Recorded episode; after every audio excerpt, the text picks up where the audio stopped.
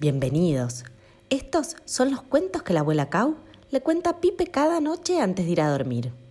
Espero que estén listos para sumergirse en este mundo de historias, aventura y mucha diversión. Solo tienen que dejar volar su imaginación.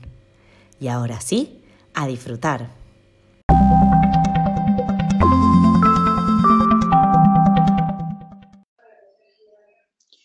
Los hombres limpiaron un buen rato mientras Chulo, escondido, temblaba pensando que lo iban a descubrir.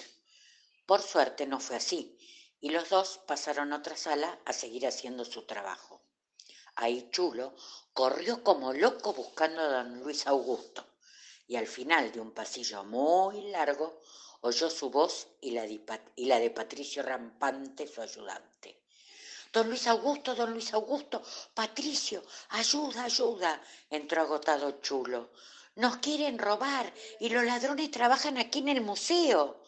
Ay, tranquilo, Chulo, no entendemos nada. Explícanos qué pasó. Chulo respiró tres veces y un poco más tranquilo le contó a los dos paleontólogos todo lo que había pasado esa noche.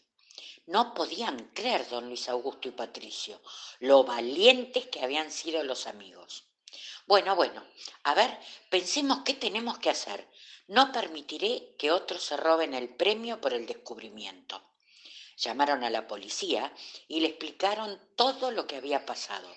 Rápidamente, un patrullero llegó al museo y se llevó presos a los dos ladrones. Mientras, don Luis Augusto llamó también a los canales de televisión. Chulo, con Patricio, salieron en la camioneta a buscar a los amigos que no sabían lo que estaba pasando.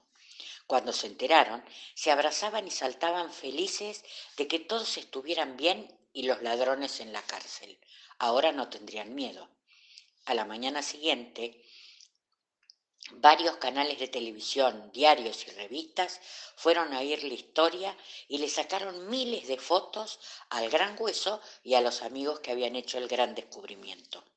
En una sala del museo se mostraba el hueso y había un cartel que decía Hueso de Tyrannosaurus rex, descubierto por Chulo, Oreo, Rox, Paco, Babol, Fus y Dolores y Pompón y también miles de bichitos de luz.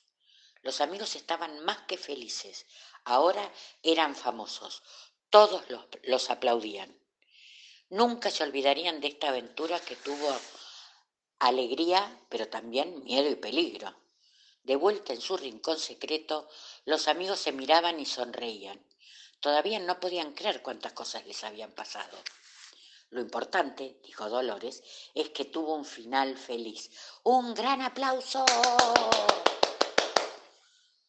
Mañana, ¿qué nueva aventura nos esperará?